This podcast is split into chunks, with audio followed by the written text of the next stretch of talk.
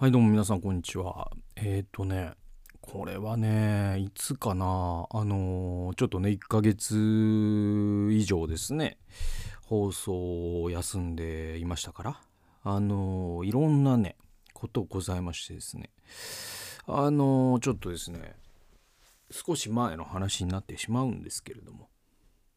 あのねだからえっとあれはいつになるんだ？だから3月の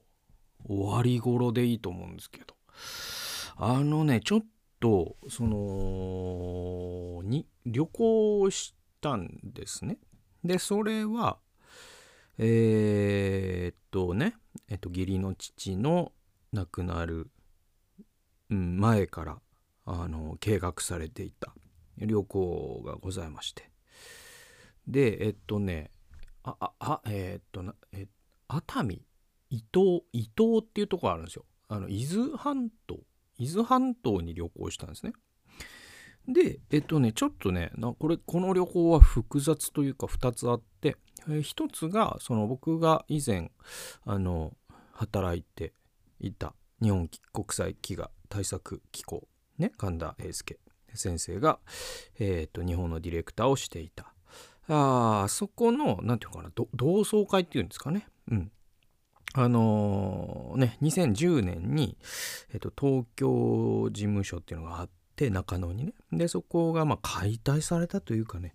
まあ、いろんなことございましてですね。であのー、皆さん別なねお仕事を探して。えー、今いろんなねところで活躍されてるんですよ。その時にだからスタッフの半数ぐらいが辞めたんですよね。うんまあいろいろあったんですよ。これは。はい。でね。でまあその辞めた十何人の中でいやそれでもやっぱりこうねそのこういう働きを続けていくんだっていうので続けてるのが僕と柳沢さんと神田先生の3人で、まあ、それ以外の方はそれぞれのまたね人生の次のステージで進んでいかれて本当にねいろんな分野で、えー、活躍されていてああやっぱすごいなと。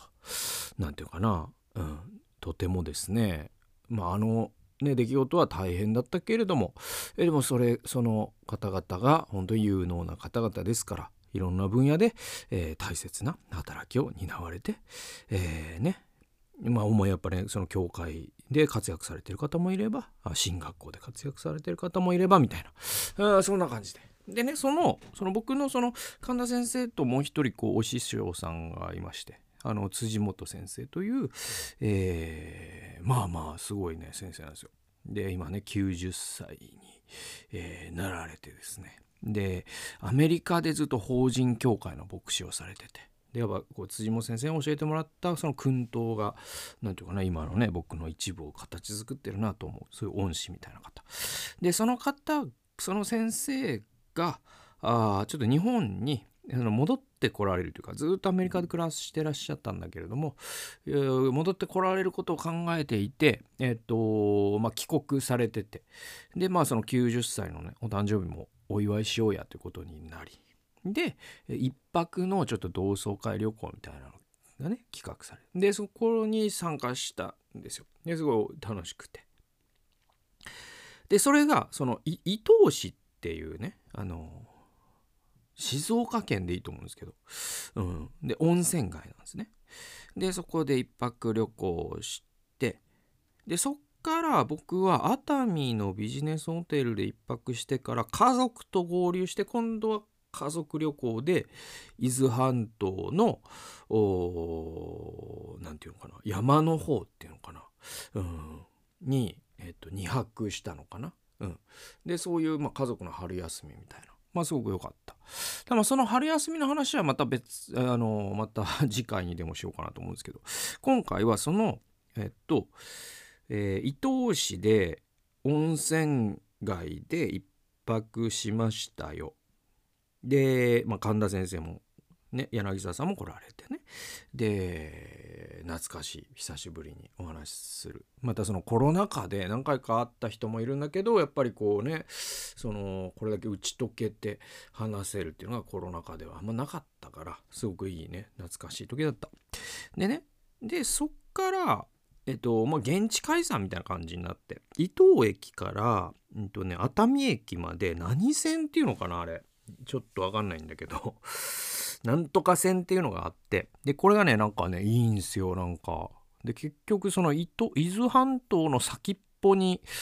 えー、続くんですよ。熱海から出発して伊豆半島の先っぽに行く電車があるんですよ。でこう海を見ながら走るみたいな。まあ鉄道マニアの方はすごく多分すごいよく知ってるんだと思うんですけどいい感じのね電車なんですよローカル線で。でそれでその熱海に行くっていうんでどれぐらい？何駅あれ？うんとね4か5ぐらいかな。4駅か5駅ぐらいだと思うんだけどで20分から30分ぐらいだったかな。なんかねいい感じなんですよ本当に。うん、で、えー、ね温泉街を見ながらですね海を見ながらで春ですよで桜も咲いてますよで天気も良くて本当にですねあのいあこれはいいなと思いながらね電車乗っててでそしたらねあのー、まあ今そのえっと、外国人観光客の方もねすごく増えてるじゃないですか。ね。えっとまあ、来やす随分来やすくなったということでこのねコロナ禍、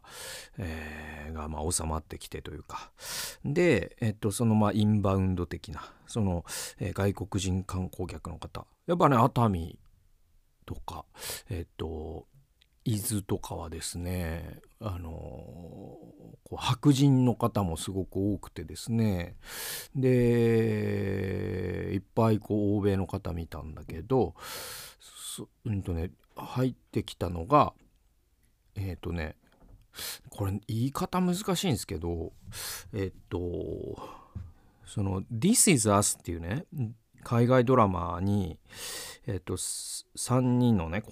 兄弟が出てくるうちのケイトっていうまあね男男女の三つ子というかの兄弟の話なんですけどそのケイトって女のね、えー、人がまあその「This is Us Kate」で検索してもらったらいいんだけど見たことないっていう人は。まあね結構すごいその 何て言うかな特徴なんていうえっ、ー、と一言で言うとすごくその言葉が難しいんだけどねそのなんえっ、ー、と体が水平方向に不自由なっていう言葉を僕は以前聞いたことがあるんですけど なんかこうあのなんかアメリ英語でその太ったって言いづらすぎて水平方向に体が不自由な方っていう言い方が本当にあるらしいんだけど。バーティバーティカリー バーティカリーディフィカルティーピープルみたいなことなのかな？よくわかんないんだけど。あれでだから垂直方向だと背の高さなんだけど水平方向だと体の横幅の広さみたいな。で、まあ、どんぐらいかっていうとだから毛糸ぐらい。毛糸は行き過ぎか。でも毛糸もう80毛糸ぐらいは行ってたと思うんですよ。ね。だから多分身長はえー、そうですね160前後だと思うんですけどその方、まあ、女性若い女性の白人の方でで体重はまあ120とかあるんじゃないかなの感じだと。うん。だからあの大鶴肥満さんみたいな超えてるかな。で結構ねあのねこれは遺伝学とかね。で言うとなんかね欧米の人って太る才能があるらしいんですよね。でアジアの人ってそこまで太ってる人いないじゃないですか。でも欧米の人ってちょっととんでもないサイズの人がそのねアメリカ旅行したりするといるじゃないですか。であれってあそこまで行くとアジア人ってなんかね糖の代謝能力が低いからあの簡単に糖尿になって死んじゃうんですって。だけど欧米の人って糖代謝能がすごい高いからあそこまで太れちゃう。っていうのがあるらしいんですよ。でいてその足が長いからやっぱ全員膝から悪くなっていくんですよね。だからあの、えーと、ウォルマートとかに行った時にそのウォーカーを通り越してその電動のねなんか何かしらに乗って歩いてる太りすぎた人とか時々見るんですけどだからそういうそのタイプのうんそれぐらいのサイズの方が乗ってるでやっぱこうねアメリカだとそういう人結構いるけど日本だとやっぱ結構目立つじゃないですか。おでなんか視界のであんまそんなんねみねじろじろ見見ありえないからえっと何て言うかなその横並びのえー席っていうのかなでなんかボックスシート的なやつが片方でもう一つがその普通のえっと山手線スタイルっていうかねその感じの席の配置で僕は山手線側にいたんですね。で山手線側に座ってたら僕の隣の隣ぐらいにその方が乗りてこられてで視界で言うとその何て言うかな100ね僕の視界がえっと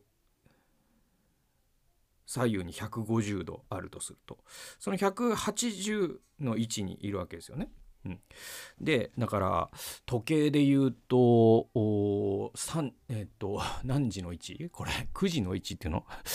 えっとなんかあるじゃないですか。はいはいはい。でえっ、と9時の位置にいまして。で左手の。でなんか視界の中には入ってるけどみたいな。であんまなんか見るのも違うな。で僕はもう通常運転ですから、えっと、ラジオ聞いててでラジコでで伊豆だからなんかエリアフリーが聞けないから普段聞いてるのが聞けなくて結局なんかポッドキャスト聞いたかな。えー、トムル・ブラウンの日本放送圧縮計画というポッドキャスト聞いてたんですよ。ね。えっ、ー、と、Bluetooth で。でトム・ブラウン聞きながら、ケイト、80ケイトの人が入ってきたなと。で、えー、そしたらその人は結構な大荷物をね持ってて。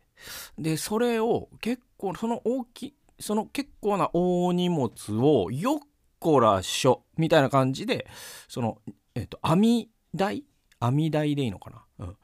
あれね。その電車の網台にその荷物を乗っける瞬間その人がえ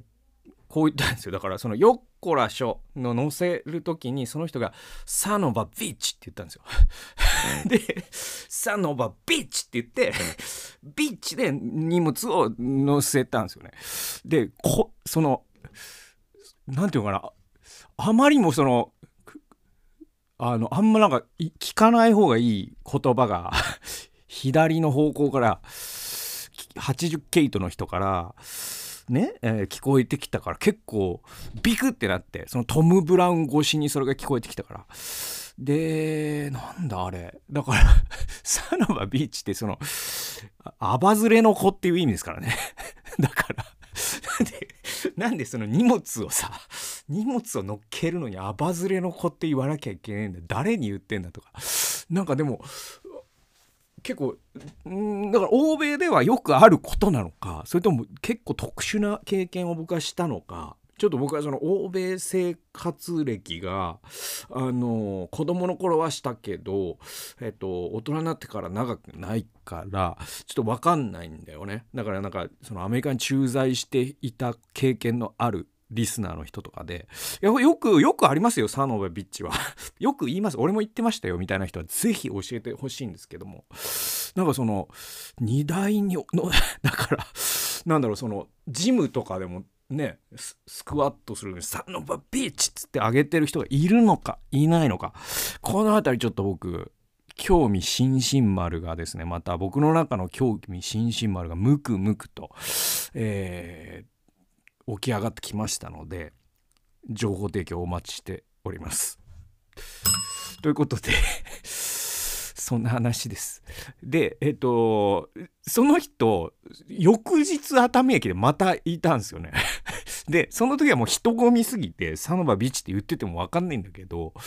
いや、なんかあれはちょっと目が離せない出来事でした。で、えー、じゃあ、聖書研究いきますけれども、第二歴代史19章えー、10節というところです、えー、こういう箇所です、えー、おのおのの町に住んでいるあなた方の兄弟たちからあるいは互いの流血事件についてあるいは立法命令掟定めなどについてあなた方のところに訴訟が持ち込まれて持ち込まれた場合にはいつでもあなた方は、えー、彼らが主に対して罪を負いその結果あなた方とあなた方の兄弟たちの上に身怒りが下ることのないよう彼らにえー、警告を与えなければなりません。あなた方はこのように行いなさい。そうすれば罪を負わずに済むのです。でこのあなた方と書かれている人は誰かというとこれねヨシャファテ王がその行政改革というか宗教改革というか国家改革においてえー、地方の町々にそれぞれに裁きつかさというものを置いて主にある裁きが実行されるようにするという、まあ、改革を行っただからこのあなた方っていうのは裁きつかさのことなんですよ。でまあその当時のイスラエルっていうのはテオクラシーって言って神聖政治ですから、えっと、行政とその宗教っていうのは同じっていうかあの要は祭司が裁判をする。ね裁ね、だから裁判官っていうのは祭司でもあるというか主に仕える人でもあるわけですね。で首都エルサレムにおいてはレビ人と祭司の中から訴訟に携わる者たちを任命したと書かれている。で今でいう司法の府だから、えっと、行政立法ん？行司法立法行政でいうと、えー、司法と行政ですね。このだから裁判官の役割を果たしたのがこの裁き通過さと言われる人たち。でこの時に王であるヨシャファテから訴訟に携わるこの裁き通過さたちに対する訓示が行われるんですね。これ前回と同じ箇所なんだけれどもでその内容が今回僕が目に何、えー、ていうのかな2017年のデボーションの時に、えー、目についたのがここなんですよ。ちょっと読みますと要約するともし罪ある者が罪を負わなければ神様の見怒りは訴訟に携わる者たちの上に下る下るっていうんですよ。ね、だから罪ある者にはちゃんと主の見怒りが下るようにえー、下るというふうに警告せよっていうのがこの訓示の内容なんですね。でこれで思い出すのがエゼキエル書の3章18節っていうところなんですよ。こういうふうにあるんですね。私が悪者にあなたは必ず死ぬという時もしあなたが彼に警告を与えず悪者に悪の道から離れて生き延びるように語って警告しないならその悪者は自分の不義のために死ぬ。そして私は彼の血の責任をあなたに問うと。ねだから何ていうのその悪いことをしている人を見た時にそれをその見過ごすっていうか見逃すというか見て見ぬふりをする時にその見て見ぬふりをする人にもその血の責任があるんだよってことです。でこれとこの裁き司へのヨシャファテの警告ってちょっと似てるじゃないですか。で、えっと、主の祈りには御心が行われますようにっていうふうにあるし第一コリント6章2から3にはこうあるんですよ。あなた方はえー、生徒が世界を裁くようになることを知らないのですか？世界があなた方によって裁かれるはずなのにあなた方はごく小さな事件さえも裁く力がないのですか？私たちは見つかいをも裁くものだということを知らないのですか？それならこの世のことは言うまでもないではありませんか？というふうにあります。つまり正しい裁きが行われるように信仰者は主に祈るという義務を負っているので当時の訴訟に携わる者たちにも似ているんだ。から現代の、えー、信仰者って実はその第一コリント6の2から3を読むとね実はそのヨシャファテが全国に使わした裁き司っていうのは現ねねえっと何て言うかな、えっと、現代のクリスチャンっていうのはそのヨシャファテが使わした裁き司にも似た役割をこの世界において負っているってことなんですよ。それはなんだかクリスチャンがみんな自警団みたいになって悪いやつをしょっぴくみたいな話ではなくて、えー、神の前に私たちが主の正しい裁きが悪者の上に正しく下るように祈るってことです。また主の報いがが良い人の上にあるようにと正義と公正を求めて祈るってことです。これがまあ、えっと、主の祈りでいうところの御心が天で行われるように地でも行われるようにという祈りでもあるわけですよね。公正と正義を祈るってことですね。でもしそれを怠ってってそのね悪者がばっこしてでもそれはしょうがねそういう世の中だからとでね良い人が全然注目されなず報われなくてももうそれはもうねまあしょうがないんじゃないの？みたいな無関心な態度でいるとしたら実は主の祈りは主の怒りっていうのはその祈らなかった私たちの上に帰ってくるっていうことなんですよ。でそれは恐ろしいことですよね。だから主の正しい裁きを祈る必要があると思う。でこれまあさらに普遍して考えるとやっぱりその現代のね、まあ、日本の司法の制度ってだいぶ歪んでてねでそのなんだっけ、えーと、検察が起訴した場合99%有罪になるんだよね。えー、だけど袴田事件とかでも分かるようにそのね、えーと、裁判の原則って疑わしきは罰せずだし証拠がないことは、ね、被告人の有利にこれ裁判の原則で、えーと法学部で絶対学ぶことなんだけど全くその原則が守られてないんだよね。だから罰せられるべきでない人が罰せられで罰せられるべき人が結構権力を持っているという理由で罰せられてないみたいなことってあるじゃないですか。でそういうものにやっぱクリスチャンって怒らなきゃいけないよね。で声を上げなきゃいけないしやっぱ祈らなきゃいけない。こういったことも含めて僕はこのヨシャファテの裁きつかさっていうことと、えー、第2コリント6章で言われている、えー、我々生徒つまり神に選ばれたクリスチャンっていうのが世界をも裁く人たちになるんだという自覚を持つ。これすごい大事なことなんじゃないかなというふうに思います。ということで主の正しい裁きを求めなければ見怒りは頭上に帰ってくるというタイトルの、えー、デボーション、え、聖書研究お送りしました。最後まで聞いてくださってありがとうございました。それではまた次回の動画および音源でお会いしましょう。さようなら。